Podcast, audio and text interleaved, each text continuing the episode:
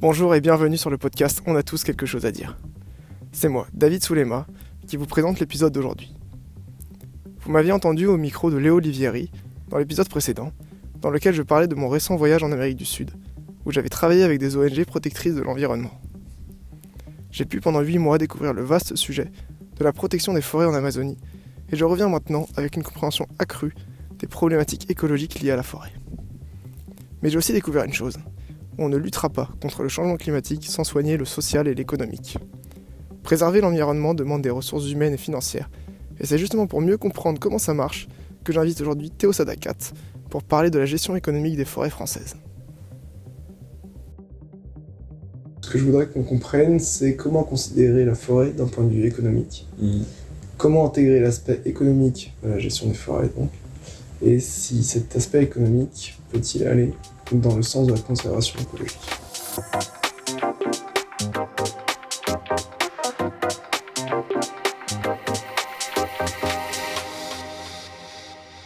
Salut Théo, Salut David. est-ce que tu peux te présenter, toi et ton parcours? Ok, bah enchanté, moi c'était au Sadakat donc. Euh, rapidement, j'ai grandi en banlieue parisienne, euh, donc pas forcément là où il y a le plus d'arbres. Euh, après, j'ai la chance d'habiter à Clamart, donc proche d'une forêt. J'ai fait des études euh, toujours autour du bois. J'ai commencé par de la menuiserie euh, au lycée. Et ensuite, je me suis dirigé plus vers l'aspect économique, donc plutôt technico-commercial. Dans un premier temps, bois et habitat, et dans un second temps, technico-commercial, produit de la filière forêt-bois, de l'amont de la filière, donc vraiment le bois sur pied, même la plantation, les pépinières, euh, et jusqu'au jusqu'au bois transformé, donc ce qu'on peut retrouver dans nos maisons ou dans nos charpentes. Ok. Voilà. Merci. Donc, bienvenue sur ce podcast. Aujourd'hui, on va parler de l'économie des arbres. Comment gère-t-on une forêt? Alors, est-ce que tu peux commencer en nous expliquant comment est-ce qu'on estime la valeur d'un arbre? Alors d'un point de vue purement commercial, un bel arbre, euh, je mets ça entre guillemets, un bel arbre est un arbre euh, droit, grand, gros, euh, avec très peu de branches, euh, car les branches amèneront des nœuds, et donc sensibilisons euh, euh, le bois intérieur, le rendant plus fragile. Hum, voilà, je pense que c'est ça la définition d'un- bel arbre. Ok. Et alors, quel est l'intérêt aujourd'hui d'estimer la valeur des arbres dans les forêts? Euh, D'un point de vue vraiment technique, euh, donc on va utiliser plusieurs outils. Euh, D'abord une équerre de bûcheron. Donc euh, c'est, euh, je vous invite à voir sur internet, c'est assez compliqué à, à- à décrire comme ça, mais ça va grosso modo nous faire connaître euh, l'envergure de, de l'arbre, euh, le diamètre pardon.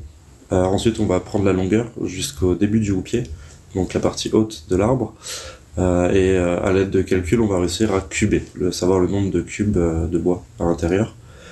Hum, Donc c'est à travers ce genre de, de, de calcul qu'on peut savoir la, estimer la valeur d'un Mhm, arbre. Sachant qu'on va forcément se, se référer au prix du marché, selon la- l'essence. Donc, ça, c'est une espèce de l'arbre. Ok. Et euh, à quoi ça sert concrètement? Pourquoi est-ce que ce genre de métier existe? C'est un métier à part entière, c'est la forêt est un être euh, à part entière. Euh, faut savoir la respecter, faut savoir aussi l'écouter et avoir le regard juste sur ok cette forêt a tel potentiel, je peux je, peux réussir à en, à en faire quelque chose tout en maintenant ouais, cet aspect économique euh, euh, qui est aujourd'hui très important dans le monde auquel on- dans lequel on vit. Comment est-ce qu'on gère une forêt du coup avec ce regard financier? Je dirais parce que euh, forcément, si on, on y passe du temps, on a besoin forcément de, de quelques francs six sous euh, pour, euh, pour vivre. Si tu donnes du temps euh, dans une activité, euh, forcément, si t'es pas payé, si t'es pas rémunéré, euh, ça devient très compliqué de, de pouvoir faire durer la, la chose, sachant que la forêt demande énormément de temps, Mhm. comme n'importe quel autre, euh, autre métier. Mhm. Mais euh, si t'as pas ce regard euh, économique dans le fond, ça va être assez compliqué quand même de, de pouvoir subvenir à tes besoins. Mais, mais c'est vrai que là où c'est intéressant, ça va être de justement trouver cette liaison entre l'aspect économique et l'aspect durable, de pouvoir faire pérenniser nos, nos forêts au plus possible. Mais c'est vrai qu'en France, on est pas mal là-dedans. Mhm. Euh, enfin, de plus en plus, du moins. On essaye de vraiment euh, se. euh, de, de ressembler de plus en plus à certaines forêts, enfin la gestion allemande, ou même la gestion nordique, notamment en Norvège, où ils sont super bons là-dedans, euh, sur les forêts de résine. où la France, on tend vers des forêts de résineux de plus en plus. Qu'est-ce que ça veut dire euh, gérer les forêts euh, à la nordique, à tendre vers des résineux? Pourquoi est-ce qu'on fait tout ça? Euh, les pays scandinaves, les pays du Nord, euh, tendent de plus en plus à, à, laisser une gestion beaucoup plus euh, moins intensive, euh, laisser les sols, laisser la biodiversité faire des choses, euh, donc pouvoir permettre au sol de se régénérer plus. Typiquement, exemple bête, euh, les branches qui tombent des arbres, les feuilles, euh, tout ça au fur et à mesure du temps vont se transformer en matière organique, euh, servir de nutriments aux arbres. Et euh, en France, on a euh, trop souvent tendance à justement retirer ces branches-là, euh, que ce soit dans des forêts euh, communales, euh, même, enfin très souvent domaniales aussi, encore plus même. Euh, mais dans les forêts euh, euh, publiques, euh, les branches sont laissées. Euh, par exemple, je pense encore l'exemple de, de la forêt de Clamart, mais euh, euh, il y a très peu de gestion de la part de l'ONF là-bas. Et donc, les, souvent, les branches mortes restent, hormis si bien sûr ça gêne le passage. Mais sur les arbres morts, ils les laissent toujours, de manière à ce que vraiment la, la biodiversité suive son cours. Et donc, je reviens sur les pays nordiques, ils sont vraiment là-dedans. Ils vont laisser les arbres pousser beaucoup plus longtemps. Nous, en général, un résineux, je vais prendre le Douglas, qui est le plus utilisé en ce moment, il prend une, une 40-50 ans euh, avant d'atteindre l'âge euh, mature, euh, afin de pouvoir être, coupé et, utilisé dans, enfin, projeté dans le commerce. Donc, les pays nordiques vont laisser bien 70 ans, donc 20 ans de plus. C'est quand même assez énorme sur 50 ans de vie en général, en, en France en tout cas. Et on le fait à certains endroits en France, mais c'est encore trop. Ce ne sont encore que des coopératives qui le font, et vraiment très peu de coopératives.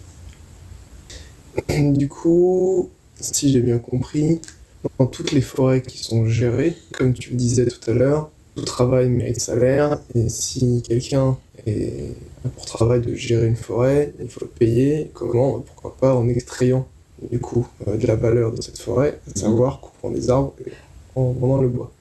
Euh, Est-ce que c'est du coup systématique dans chaque euh, forêt qui est gérée, alors que qu'elle soit domaniale ou alors euh, communale? Est-ce que les arbres sont exploités de façon systématique? Oui, aujourd'hui, il n'y a pas. Enfin, toutes les forêts, de ce que j'ai retenu de mes, mes études, chaque forêt est gérée d'une certaine manière. L'humain est de passage partout. À partir du moment où on touche quelque chose dans une forêt, c'est comme si, d'une certaine manière, on faisait de la gestion. En tout cas, on change le cours naturel des choses. Euh, et dans chaque forêt, en tout cas gérée par l'ONF, ou gérée par des coopératives, oui, il y a une exploitation qui est produite. Euh, pas forcément à 100% euh, de manière commerciale, enfin dans une, dans une idée commerciale, mais elle sera gérée d'une manière ou d'une autre. Par. Ça, c'est quasi systématique en France en France. Ok. Oui, en France. Donc on ne trouve plus de forêt euh, dans un sens complètement vierge. Non, ça n'existe plus. Et est-ce que tu saurais dire pourquoi Est-ce que ça n'existe plus en France? Euh, je dirais, dans un premier temps, par manque d'espace. Je pense que dans les zones rurales euh, très présentes en France, chaque parcelle est utilisée de manière agricole le plus souvent. Et donc les forêts, c'est vrai qu'on les retrouve assez, assez regroupées. On trouve vraiment des secteurs vraiment très boisés et contrairement à d'autres, vraiment pas. Mais euh, sur chaque... Ouais, je, pourrais pas te dire, euh, j'aurais pas la réponse, mais il faudrait, il faudrait check. Peut-être pour un, par question de, de rente économique. Oui, peut-être aussi, oui, carrément. On a des forêts, autant les utiliser parce que n'oublions pas, le bois est une matière première euh, qui en plus tend à revenir de plus en plus. Carrément. Et ça, ce sujet, est-ce que tu sais, euh, t'es familier de l'évolution du prix du bois ces dernières années? Euh, ouais. Euh, Enfin, Est-ce que ça monte? Est-ce que ça descend? euh, ça monte. Enfin, carrément, euh, c'est une matière qui est ultra prisée depuis ces 20 dernières années, Mhm. enfin de plus en plus même. Sur vraiment l'économie du bois, on- en France, le bois le plus vendu il y a encore, il y a encore 10 ans, c'était l'épicéa. C'était vraiment un bois résineux ultra produit, ultra utilisé vraiment partout en France. Euh, et donc depuis 10 ans, on a un, magnifique insecte euh, euh, qui nous vient tout droit de Chine, qui a été, qui est apparu, qui s'appelle le scolite, de la famille des termites et, autres insectes du genre, donc qui s'installent sous les, sous les écorces des arbres, créent leur propre galerie, se démultiplient énormément et donc détruisent la valeur commerciale du bois. Euh, et donc, ça a rendu l'épicéa totalement euh, inutilisable. Euh, et donc maintenant, c'est le Douglas qui, qui, qui, passe en, tête, en, tête, entre guillemets. sinon, globalement, les prix du bois en France sont relativement peu chers. en tout cas, à l'exportation des grumes, on n'est pas encore suffisamment cher. Je dis pas encore suffisamment. Car euh, notre politique euh, nous fait vendre nos bois euh, non transformés à certains pays, qui les transforment et qui nous les revendent après. Donc forcément, on se fait, on se fait un petit peu entuber là-dessus. c'est bien dommage. Je pense qu'on n'est pas encore assez investi sur le commerce du bois en France, réellement.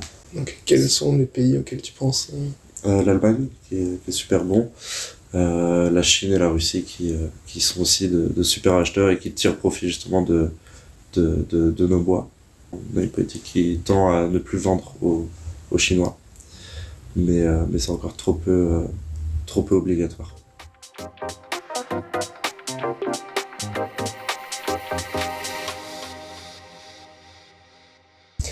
Ok, alors en quoi est-ce que cette gestion financière permet d'entretenir et de protéger nos forêts en France? Une gestion financière permettra de, pouvoir passer euh, euh, je pense à un cap au-dessus euh, du bénévolat. Est-ce qu'on peut vivre en autosuffisance, enfin, ou en tout cas de manière convenable et, et sereine, en passant 100% de son temps en forêt? Est-ce que tu pourrais nous décrire le, le quotidien? Je ne sais pas exactement comment est-ce qu'on appelle. Euh, un expert forestier, soit un expert forestier ou, ou bûcheron, enfin je sais pas. Mhm. Euh, D'un point de vue de, je pense, ce qui va parler au plus de monde, c'est les experts forestiers. Donc, euh, par exemple, chez l'ONF ou même dans une coopérative. L'ONF qui est euh, L'organisme national des forêts. Donc le, le, travail de ces, de ces personnes-là euh, serait euh, euh, de, de diriger, de conseiller les propriétaires forestiers. donc généralement ce sont des forêts, des forêts publiques donc, qui appartiennent à des communes, des régions ou, ou voilà. Euh, mais ils vont jamais rentrer en contact avec des, euh, des particuliers. Ne travaille pas avec des particuliers, seulement avec des professionnels. Donc leur travail, ça va être vraiment de conseiller euh, ces personnes-là à comment bien gérer leur forêt d'une manière durable, d'une manière forcément aussi économique, on en revient, euh, mais toujours d'un regard de plus en plus neuf. c'est vrai qu'il y a une vraie, il y a un vrai tournant dans, dans ces métiers-là qui étaient entre guillemets occupés par, enfin les hauts postes étaient occupés par des, personnes euh, de l'ancienne dite, de l'ancienne école. Ça a beaucoup plus tendance à, évoluer. Et, euh, et, donc vraiment conseiller ces personnes-là à se rendre sur les lieux, dans les forêts, les étudier, les observer, les écouter, euh, savoir ce qu'il y aura à faire sur une bonne gestion, sensibiliser la population à travers différentes activités. Et donc il y a aussi l'autre l'autre partie, ça va être donc expert forestier, mais cette fois-ci en coopérative. En France, on a énormément de coopératives, ça c'est super cool, euh, et qui sont très écoutées par, euh, par la population en général, parfois plus que, que l'ONF. C'est ça qui est assez intéressant. Euh, mais donc, des coopératives donc, gérées par des propriétaires eux-mêmes et qui euh, ont vraiment tendance à gérer les choses euh, d'une manière très peu euh, chère, mais tout en gardant cet aspect ultra durable, avec une bienveillance qui est qui est parfois ultra impressionnante, je trouve. Euh, et euh, donc, euh, avec des techniques qui sont dites pas, enfin, qui ne sont pas forcément scientifiques. là où l'ONF est ultra sur les statistiques, sur vraiment une étude approfondie des forêts, les, les, coopératives, parfois un peu moins. Il n'y a pas forcément un, un, un, fossé de fou, mais, mais disons qu'ils laissent plus parler leur, leur vécu et, et la manière dont, de voir les choses, euh, apprendre de ses voisins aussi, euh, apprendre, apprendre de certains pays, c'est aussi cool. Euh, et puis, donc, on vient même, donc oui, des, des, des sortes de, de, sorties en forêt à, à observer ce qui pourrait aller mieux, ce qui ne va pas, sensibiliser beaucoup plus les, les, les populations que, que certains, certains autres métiers du milieu. Et puis, celui qui passe le plus de temps en forêt sera forcément le, bûcheron, le, vraiment l'exploitant forestier qui lui vit constamment au contact de ces forêts, parfois en sous-traitance en passant par, par l'ONF ou, les coopératives. Donc leur métier est quand même assez, assez simple. Je pense qu'on voit tous ce que fait un bûcheron. Mais il y a aussi tout ce travail derrière qu'on connaît pas trop en Syrie et qui est, je trouve, super intéressant. Euh, du travail du bois euh, là-bas qui est fait et qui est super intense, mais euh, derrière il y a toujours cette réflexion, en tout cas de plus en plus en France, et qui est bien fait, de la replantation, qui est, qui, est, forcément amenée par les experts forestiers, enfin qui est souvent réalisée par les experts forestiers. et puis de ne pas laisser les parcelles euh, totalement vierge. Euh, c'est vrai que c'est un grand fléau, enfin ça a été un grand fléau en France euh, de vraiment faire ce qu'on dit une coupe rase, vraiment abattre tous les arbres d'une parcelle et ne rien laisser. parfois pas même des branches, encore une fois, parce que les gens sont parfois dérangés par les branches. Ça empêche le circulement sur la parcelle, alors que c'est super bon pour, pour une repousse naturelle de laisser de la matière organique. Euh, donc, si je synthétise un petit peu le métier d'expert forestier, il va être contacté par un organisme, mhm. qui soit du coup une coopérative ou euh, l'ONF. Mhm. Il va se rendre sur le terrain, il va regarder un peu les arbres et il va dire bah, celui-là, vous pouvez le couper, vous allez en tirer autant. Mhm. Celui-là aussi. Celui-là, par contre, non, laissez-le, il est un peu jeune ou alors il est, trop malade, vous n'allez pas pouvoir en tirer quelque chose que ce soit. Et ensuite, si on retire cet arbre-là, pour conserver l'écosystème, il faudrait planter ça, ça et ça, mhm. C'est ça. C'est ça. Globalement, on, est là-dessus. Euh, mais c'est vrai qu'il y a beaucoup d'étapes depuis la plantation de, de, la parcelle jusqu'à la fin. Euh, et il y a un tri vraiment euh, très sélectif sur les, les 15 premières années. où déjà les, les arbres qu'on appelle les loups, donc les arbres qui seront un peu plus gros, un peu plus vite, plus grands, donc ils vont capter beaucoup plus de ressources. Euh, on aurait tendance à les abattre pour euh, permettre à, au lieu qu'il y ait un seul bel arbre, euh, de pouvoir le, enfin, le supprimer, de permettre à 10 autres arbres de pouvoir grandir tranquillement. T'as des noms d'espèces de ces arbres loups? Vraiment, n'importe quelle, quelle, essence d'arbre peut devenir un loup. ça se retrouve sur des feuillus, les chênes ou plein d'autres, et pareil pour les résidus vraiment commun une forêt. C'est une compétition qui est constante entre chaque arbre. Euh, et, euh, et, donc les, on essaye de supprimer cette concurrence. Alors justement, est-ce que tu peux nous en dire un peu plus sur euh, cette concurrence? Comment est-ce que du coup, avec un œil d'expert, on peut savoir comment rendre la parcelle la plus, la plus intéressante économiquement parlant, mais aussi peut-être écosystémiquement parlant? Alors j'ai encore trop euh, ce regard, je pense, plus économique. Euh, j'ai essayé de, de, partir euh, un peu dans l'autre sens. Mais alors comment remarquer ces loups-là? Simplement, en fait, ça va être des arbres plus grands qui vont parfois, du fait qu'ils soient plus grands, ils vont essayer de, de divaguer. au début du podcast, je disais qu'un bel arbre était un arbre grand, droit, euh, et donc, à contrario, les loups, eux, vont pousser certes haut, euh, mais aussi sur les côtés. Étant donné qu'ils auront tout l'espace et qu'ils n'auront pas de concurrence, ils vont tendance à s'étaler euh, et donc couvrir beaucoup plus de lumière, beaucoup plus de, enfin capter beaucoup plus de ressources que ses voisins. après, comment est-ce qu'on peut essayer de voir ça d'une manière écosystémique? J'aurais tendance à Là, comme ça, si je devais donner une réponse à juste, donc, forcément abattre cet arbre-là, parce que clairement, il va nous bousiller euh, 10 autres arbres, mais euh, ça serait de simplement l'abattre et de laisser euh, euh, son, le tronc, enfin la, la, grume à terre et de laisser les, les choses faire par la suite.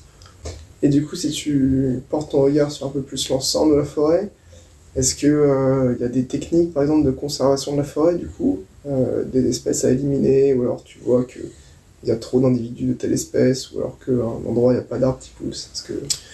Euh, ça, c'est vraiment spécifique un peu à chaque parcelle. Il y aura forcément des parcelles avec énormément de, de pentes, d'autres qui seront d'une certaine orientation, que, du coup le soleil ne pourra pas vraiment apporter ses, bienfaits. C'est vraiment dépendant à chaque, à, chaque lieu. mais globalement, il, faut, il faudrait veiller à ce que la lumière puisse atteindre chaque individu, qu'ils aient tous suffisamment d'espace. C'est vrai qu'au début d'une parcelle, quand on plante, euh, encore une fois d'un point de vue économique, on plante en général sur des résidus 1111 arbres par hectare. Euh, et on en ressort avec, euh, si on est vraiment chanceux, avec à peine 300 individus. donc il y a vraiment une sélection qui est, énorme au fur et à mesure des années, sur 40 ans, encore une fois, en France en tout cas. la sélection est vraiment super, super stricte, donc étant donné qu'on a autant d'individus, on choisit vraiment les beaux. lorsque l'estimation finale de la forêt subvient, euh, survient, pardon, euh, on regarde chaque individu, on se dit, ok, je ne veux que des arbres au-dessus de 40 euh, de, diamètre. Et donc tous les autres seront supprimés, revalorisés d'une certaine manière, donc souvent en bois de chauffage, en bois d'énergie ou de trituration. donc bois de chauffage, je pense à parler à tout le monde vraiment pour mettre au feu. Euh, enfin, bois d'énergie, ça va être un peu la même chose, mais euh, sur certaines machines qui nécessitent euh, de l'énergie ou encore le bois de trituration qui, lui, l'arbre sera broyé. Donc, servira, enfin, broyé ou déchiqueté, comme ça peut être utilisé pour les, les palettes, les palettes en bois dans les commerces divers et variés. Donc les bois seront revalorisés d'une certaine manière, euh, ou alors même laisser au sol. Euh, c'est vrai qu'aujourd'hui en France, on a de plus en plus de réglementations qui demandent euh, aux exploitants forestiers de laisser des, de, la matière organique sur leur chantier, car ce sera primordial pour une repousse naturelle et rapide et, saine. Mais c'est pas encore suffisant à mon goût. Lorsqu'on réalise une coupe sur une parcelle, on est obligé de laisser au moins une cinquantaine d'arbres debout euh, c'est énorme et parfois pas simple pour les exploitants forestiers de devoir laisser, parce qu'ils arrivent avec une grosse machine, euh, qui font des dégâts entre guillemets, enfin, qui, euh, qui, qui, quand elles passent, tu les vois. C'est compliqué de devoir laisser une cinquantaine d'arbres debout sans porter atteinte à leur, à leur physique. Depuis tout à l'heure, j'ai l'impression qu'on parle beaucoup de sylviculture. Donc c'est vraiment, euh, on va planter des arbres, on va cultiver les arbres. Et du coup, bon, voilà, on va essayer d'arbitrer entre euh, quantité et qualité des arbres pour pouvoir en tirer un bénéfice maximal. Est-ce que euh, tout ce que tu viens de dire se... vaut aussi pour des forêts, juste qu'on pourrait appeler des forêts normales, mhm. typiquement celle là, mhm. qui est ici Est-ce que est-ce que c'est la même gestion entre une parcelle de, de siliculture, d'ailleurs tu as bien utilisé le mot parcelle depuis tout à l'heure, et vraiment une forêt comme celle dans laquelle on pourrait se promener? Euh, Non, ça va vraiment pas être la même gestion. Euh, d'abord parce que donc du coup il n'y a pas ce but économique à la chose. Euh, je dirais le, le, seul endroit où on va retrouver une, concordance, ça va être sur l'utilisation du bois dans dans le bois, dans le bois de chauffage, bois d'énergie. Euh, toi, du coup, tu utilises, je pense, tes propres bois qui sont ici, tu les utilises pour la cheminée. Euh, ça va être la seule chose qui, qu'on va retrouver. Après, forcément, quand tu as un, arbre euh, d'une certaine taille qui peut euh, tomber sur un chemin, euh, si la forêt est à but de loisir, forcément, un arbre qui est au milieu de la route est gênant, empêche le passage. Donc, on va faire en sorte qu'il ne puisse plus gêner le passage, l'abattre si nécessaire, s'il est déjà tombé, bah, l'écarter, mais, mais de le laisser. Mais, mais non, il n'y a, pas, a pas forcément besoin de gestion. Après, ça va être vérifier si un arbre est malade, si un arbre est, est, est en train de tomber ou de faire menace, menace quelque chose. là, il y a, y a besoin d'agir et donc forcément de, d'intervenir sur, sur la chose, euh, de couper ce qui doit être à couper ou de déplacer ce qui est à déplacer. Ok, mais du coup, si j'ai une propriété privée avec une parcelle de forêt dessus, euh, il va être compliqué pour moi d'en tirer un bénéfice. Ouais. parce que on retrouve pas les on retrouve pas les, les, critères donnés pour qu'un arbre soit dit joli. Après, sur une forêt basique, les arbres sont généralement branchus, sont pas forcément super gros. mais par contre, la seule chose qu'on peut en tirer, c'est du bois de chauffage. Et il y a un vrai, un vrai commerce de bois de chauffage. Enfin, il y a un marché. Je voudrais comprendre si la sylviculture, donc un peu le point de vue, la partie économique de la gestion de la forêt, pourrait nous aider à gérer la forêt de façon durable, c'est-à-dire qu'elle ne finisse pas finalement par être déforestée, ou alors à mourir euh, sous l'invasion euh, de scolites, comme tu disais tout à l'heure. Est-ce que ça peut nous aider à la préserver, du coup à faire tourner euh, de façon pérenne nos écosystèmes forestiers, avec tous les bénéfices qu'ils apportent, tout en gardant du coup cette, un peu ce, point de vue rente économique qui motive des gens à venir travailler dans ces milieux-là. Je pense que tout le monde a, besoin de, d'écouter, euh, toute personne euh, respectueuse normalement écoutera ce que les autres peuvent dire. Donc forcément, ceux qui ont des, enfin, les coopératives doivent écouter ce que l'ONF dit. Euh, L'ONF doit écouter ce que les coopératives ont à dire. les personnes travaillant dans la sylviculture et les personnes possédant une forêt euh, à but non lucratif euh, doivent écouter, doivent s'écouter les uns les autres. Euh, on a tous à apprendre de toute personne. donc, les personnes qui clairement sont dans une optique de se faire de l'argent sur les forêts et qui n'ont pas forcément ce regard d'irrespectueux de l'environnement doivent doivent écouter les autres personnes qui justement ont leur mot à dire sur euh, euh, une vision un peu plus pérenne euh, de, la forêt. après, c'est vrai que on est encore dans certains endroits, c'est clairement sur une fermeture d'esprit qui est, parfois totale. et donc, ça mène à des, des encore trop fréquentes. Et puis, on a affaire à parfois des, certains euh, coups de force dits euh, de, de la part de certaines associations euh, écologiques qui sont parfois très musclées et vont, vont clairement empiéter, détruire les machines de, de certains exploitants qui justement en fait sont, sont je parle de mon purement de mon expérience et, je suis sûr qu'il existe des, des, cas totalement différents mais un jour je suis tombé sur des, exploitants forestiers qui euh, vraiment été euh, passionnés par, euh, par leur métier et qui respectaient vraiment à la lettre les réglementations, parfois beaucoup plus, quitte à perdre de l'argent, ne pas prendre certains chantiers parce que justement la forêt est, est un, quelque chose qui peut amener la biodiversité à, à, grandir et pérenniser. Donc ces personnes totalement aimant leur métier se font saccager leur, leur machine par, par des, associations écologiques qui, justement, parfois sont peut-être trop extrémistes et n'ont pas cette vision euh, économique où tu es forcément obligé de devoir exploiter une forêt à un moment ou à un autre. Euh, tout le monde souhaite, enfin, beaucoup de gens souhaitent avoir du bois dans leur maison, bien sûr, tiré d'une euh, forêt euh, euh, gérée durablement. Mais forcément, il faut laisser les gens travailler, sinon tu, tu, tu, ne peux pas avoir de, de produits. Euh, de, de, de, bois chez toi. C'est impossible. Euh, surtout quand c'est géré durablement, il n'y a absolument rien à faire. Et, et je trouvais ça assez triste parfois qu'il y ait cette euh, non-communication entre les deux parties. Et, et parfois, c'est ouais, assez triste de voir ce genre de choses, je trouve, dans le milieu de la forêt.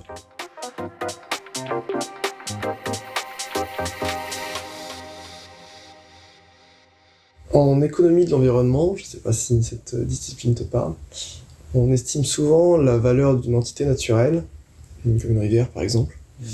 euh, en chiffrant les coûts euh, qui compenseraient euh, la dégradation ou la disparition de cette entité. Je mhm. prends l'exemple de la ville de Nice, par exemple, dont 70% de l'eau potable vient de la rivière qui vient des montagnes. Mhm. Si quelqu'un installe un barrage ou une exploitation qui finalement pollue l'eau ou fait disparaître la rivière, combien ça va coûter la ville de Nice de dépolluer de l'eau ou alors d'acheter de l'eau potable aux alentours? C'est comme ça du coup qu'on chiffre par compensation, vraiment, la valeur économique des entités naturelles, écologiques, écosystémiques. Est-ce que tu penses que du coup, avec l'estimation du bois, comme tu nous l'as présenté, on pourrait estimer la valeur d'une forêt non pas par compensation, mais du coup plutôt par, euh, par prévision, un peu si tu veux. Est-ce que tu, tu penses qu'on pourrait euh, appliquer un, coût euh, économique pour estimer la valeur écologique d'un arbre et du coup par extension d'une forêt? Si je reformule, est-ce que tu penses que tu maîtrises, on va dire, le, le chiffrement économique mm-hmm. du d'une forêt? euh, est-ce que tu penses qu'on pourrait aussi euh, recopier ce style de chiffrement, mais sur une dimension écologique? C'est-à-dire, ben, là j'estime que cette forêt, puisque c'est compliqué de donner une valeur écologique, on peut lui donner par compensation une valeur économique. Mhm. Et du coup, ben, dire, voilà, vous voulez détruire cette forêt. Euh, ah, ok, d'accord. Pour ne pas avancer des arguments écologiques, mhm. on, a, parle votre langage, donc qui cherchez à l'exploiter, et du coup, voilà ce qu'elle vaut. Est-ce que vous êtes prêt à payer pour ça? Bah, Aujourd'hui, on sait tout ce que les arbres euh, réceptionnent notre, notre, euh, nos émissions de, carbone. Et donc, euh, on peut à peu près savoir, euh, avec l'âge, la taille de l'arbre, grosso modo, combien de carbone il a pu ingérer. Donc, si on l'abat, bah, combien il va en rejeter. Et, et c'est super intéressant parce que j'ai c'est un truc qui m'a toujours, euh, enfin qui récemment en tout cas m'intéresse, auquel j'ai pas encore énormément réfléchi, mais, euh, mais c'est vrai que c'est de plus en plus euh, dans les pensées. Typiquement, en ce moment, il y a la, la, la, l'ambition de la création d'une autoroute entre Castres et, Toulouse. La, 69, et donc vraiment, il y a énorme, il y a une cinquantaine, je crois, d'arbres centenaires qui mériteraient de, de, rester là encore quelques années. Euh, qui vont être euh, abattus. Et vraiment, le désastre écologique, euh, si je parle que des arbres qui seront abattus, le désastre que c'est, c'est assez, assez troublant. et, et ouais, quand on voit les chiffres, l'ONF a, un peu parlé là-dessus, c'est affolant. vraiment, ce qui va ressortir de, de, de ces travaux-là, travaux pardon. et on peut on peut en vrai retrouver ce, cette réflexion sur énormément de choses, en vrai sur chaque parcelle qui est exploitée. Euh, c'est vrai qu'à chaque fois, euh, oui, ça fait peur euh, de se dire que tant d'arbres sont coupés chaque année. mais là où c'est intéressant, je trouve, c'est pas sur le nombre d'arbres qui vont être abattus, mais plutôt sur le nombre d'arbres qui vont être replantés. si on replante de plus en plus, ce qui est le cas en France, c'est pas grave parce que tout sera tout reviendra à la normale si c'est bien géré. Euh, après, euh, dans le monde où on vit, on est obligé d'exploiter de, les choses, sinon on peut pas s'en sortir malheureusement. Euh, mais j'ai confiance en la forêt française, ou en tout cas la gestion de la forêt française. Ça, là-dessus. Ouais, donc replanter permet d'assurer la pérennité du cycle carbone. Ok, on coupe un arbre, potentiellement c'est du carbone qui va être libéré que lui avait stocké. Et en en replantant, les arbres en grandissant pouvoir compenser. Exactement. Et aussi peut-être du coup d'un point de vue écosystémique, un arbre qui tombe, c'est un système de racines, c'est un habitat pour certains insectes ou animaux. Mhm. Si on en fait pousser d'autres, ça en fait plus. du coup, tout serait question de respecter une certaine euh, vitesse, un certain temps. Ouais. comment est-ce qu'on gère ça? Parce que tu me disais tout à l'heure, il faut laisser 50 arbres par parcelle. Ça. Est-ce que c'est pour en fait assurer une bonne transition, une transition soutenable entre les différentes époques euh, de la gestion, typiquement mhm. euh, la plantation, la pousse, la découpe, pour qu'il y ait toujours en fait du coup ben, ces arbres qui offrent leur service écosystémique? Exactement. C'est exactement ça. Euh, et de plus, ces, ces arbres-là, donc en plus de pouvoir absorber une plus grande partie d'un coup, enfin essayer d'amortir pardon le la, la, différence entre le, nombre de, de, gaz relâchés et absorbés. Euh, ça va aussi servir euh, d'abri pour ces insectes-là. Euh, et puis c'est même ces, ces, ces, oiseaux, ces animaux qui, qui ont besoin de, de ces arbres-là. Euh, en vrai, on est carrément dedans sur, sur les, le nombre d'arbres qu'on est censé laisser euh, sur une parcelle exploitée, à la fin en tout cas. c'est carrément pour ça qu'on les laisse.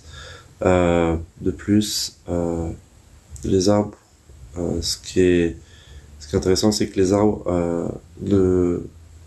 n'absorbent pas, de carbone avant leur, leur cinquième année, en général, sur une grosse moyenne, avant leurs cinq, leurs cinq premières années. Euh, mais après, euh, dès qu'ils commencent à pouvoir en absorber, qu'ils sont suffisamment grands, euh, ça y va à pleine balle et, ça absorbe vraiment une quantité qui est assez, assez énorme, sachant qu'ils sont plus de 1000 sur, sur une parcelle.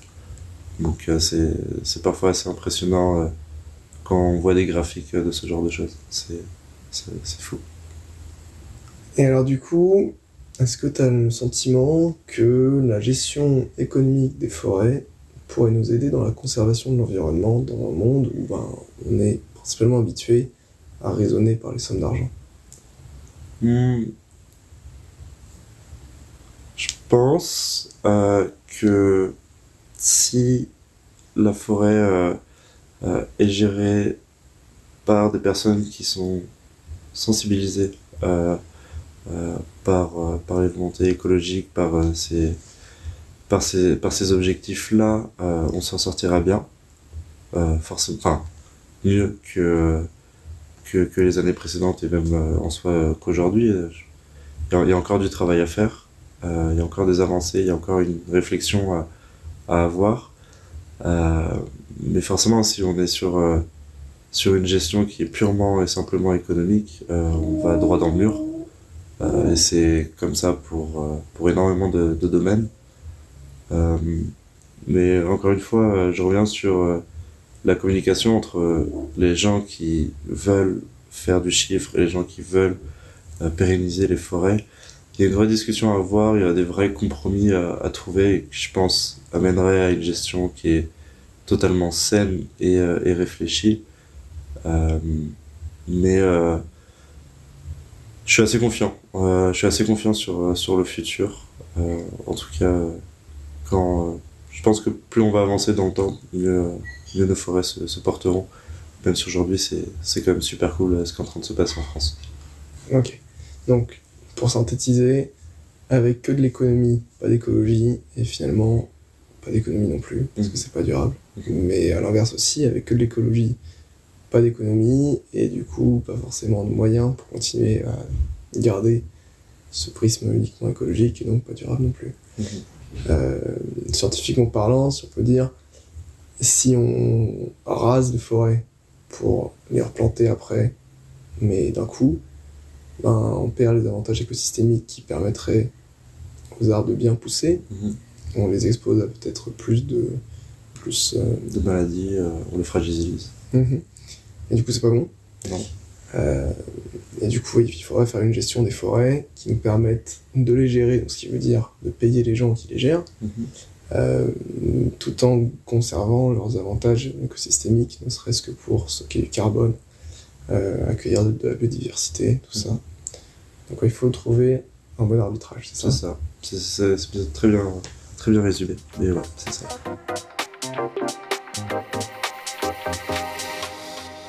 Ok, dernière question du coup pour clôturer ce podcast. Euh, je t'ai dit tout à l'heure qu'on allait y revenir. Euh, militant écologique, il y a quelques mois encore, euh, personnellement, je voyais d'un mauvais œil cette dimension financière des mhm. forêts. Parce que, ben, comme les militants dont tu racontais l'histoire, je l'associais à une dégradation des écosystèmes forestiers. Quel message est-ce que tu voudrais passer à toutes les personnes qui raisonnent comme ça? Je pense euh, qu'il faut, faut essayer de raisonner sur le fait qu'il y ait, dans les deux cas, euh, il faut raisonner qu'il y ait des gens qui vivent de ça. Et je, enfin, je dis les deux cas parce qu'il y a des gens qui vivent de la forêt, qui vivent grâce à la forêt, euh, pas dans un but de métier, mais par besoin, par nécessité, c'est leur habitat, c'est, c'est tout pour eux. Euh, mais il y a aussi des gens qui, euh, malheureusement, sont bloqués dans ça, qui ne peuvent pas faire autrement le problème ne sera pas forcément les, les exploitants, euh, les personnes sur les parcelles, mais plutôt les gens qui vont leur dire de faire ça et qui n'auront pas ce, ce raisonnement, euh, euh, ce raisonnement écologique. Euh, mais globalement, dans certaines régions du monde, c'est encore super dégueulasse ce qui, ce qui se passe. Je pense que du coup, toi, tu étais clairement du côté où c'est le plus hardcore euh, actuellement dans le monde. Euh, en... J'ai que le point de vue de l'Europe, malheureusement. Euh, mais, mais, j'aimerais bien découvrir euh, ce que tu as, toi, tu as découvert euh, ces derniers mois. Et, et, et je pense que ça se trouve, je pense que c'est vraiment énormément d'expérience de, chacun. Ça se trouve que j'aurais fait la même expérience que toi, j'aurais totalement la même vision que toi. La seule différence qui du coup nous, nous sépare là-dessus, c'est que moi j'ai fait des études donc vraiment technico-commerciales. Encore une fois, il y a commercial et forêt dans, dans le nom, donc forcément ça va tendre à, à, ce que je pense euh, de cette manière-là. Euh, et j'ai pas encore un vrai, euh, un vrai esprit critique sur comment est-ce qu'on pourrait faire pour faire un bon compromis des deux. j'ai encore du mal, mais du coup, ça serait intéressant que je puisse faire une expérience comme tu l'as faite pour, pour avoir un peu le, meilleur des deux. Bah écoute, avec plaisir pour continuer la discussion autour de mon voyage en Amazonie. Trop bien. Ok, on se quitte là-dessus Yes, merci David. Merci beaucoup pour, euh, pour tes paroles bien éclairantes. C'était super. Merci. Et à la prochaine.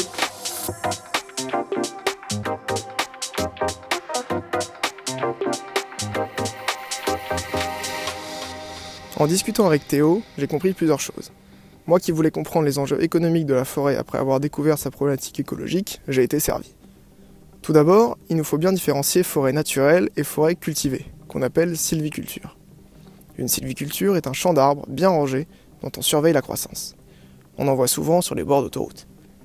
C'est cette culture qui produit le bois dont on se sert pour la construction, mais aussi pour d'autres usages que Théo nous a présentés. Bois de chauffage, bois de palette. Cependant, ces cultures ne permettent pas de rendre les mêmes services écosystémiques qu'une forêt naturelle dans laquelle on aime se promener. Il ne faut donc pas confondre les deux. Ensuite, Théo nous l'a bien fait comprendre, le marché du bois tourne bien et les prix augmentent. Bien se positionner et assurer notre souveraineté sur cette matière première permettra de protéger cette filière française qui a de beaux jours devant elle au vu des questionnements climatiques. Le bois est présenté comme une ressource naturelle renouvelable pouvant servir dans la construction, le chauffage particulier et l'industrie, et il peut même stocker du carbone. Attention également au choix des espèces cultivées. Il faut se méfier des ravageurs invasifs, mais aussi des futures variations du climat. Des arbres pourraient, à l'avenir, avec le réchauffement, pousser moins bien. Enfin, il me semble que Théo a soulevé une piste très intéressante. La gestion forestière demande des ressources humaines qu'il faut rémunérer, c'est normal. Et pour une meilleure gestion, l'Organisme national des forêts, l'ONF, doit travailler main dans la main avec des communautés.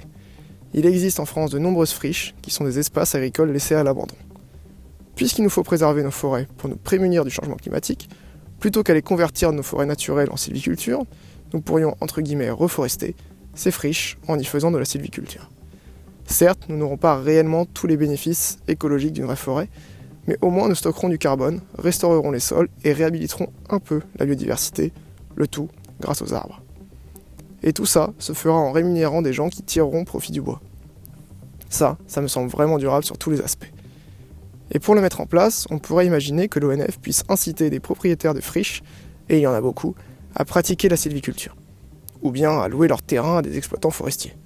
De même qu'un retour au champ est souhaitable pour rendre notre agriculture plus durable et vertueuse, un retour aux forêts sera indispensable pour gérer toutes ces nouvelles forêts. Ces deux secteurs, très anciens dans notre société, pourront fournir de l'emploi digne et vertueux à de nombreuses personnes. Alors, qu'est-ce qu'on attend? Merci d'avoir suivi cet épisode en notre compagnie et bravo d'être resté jusqu'au bout. N'hésitez pas à nous écrire à contact.onatous.gmail.com et n'oubliez pas, on a tous quelque chose à dire.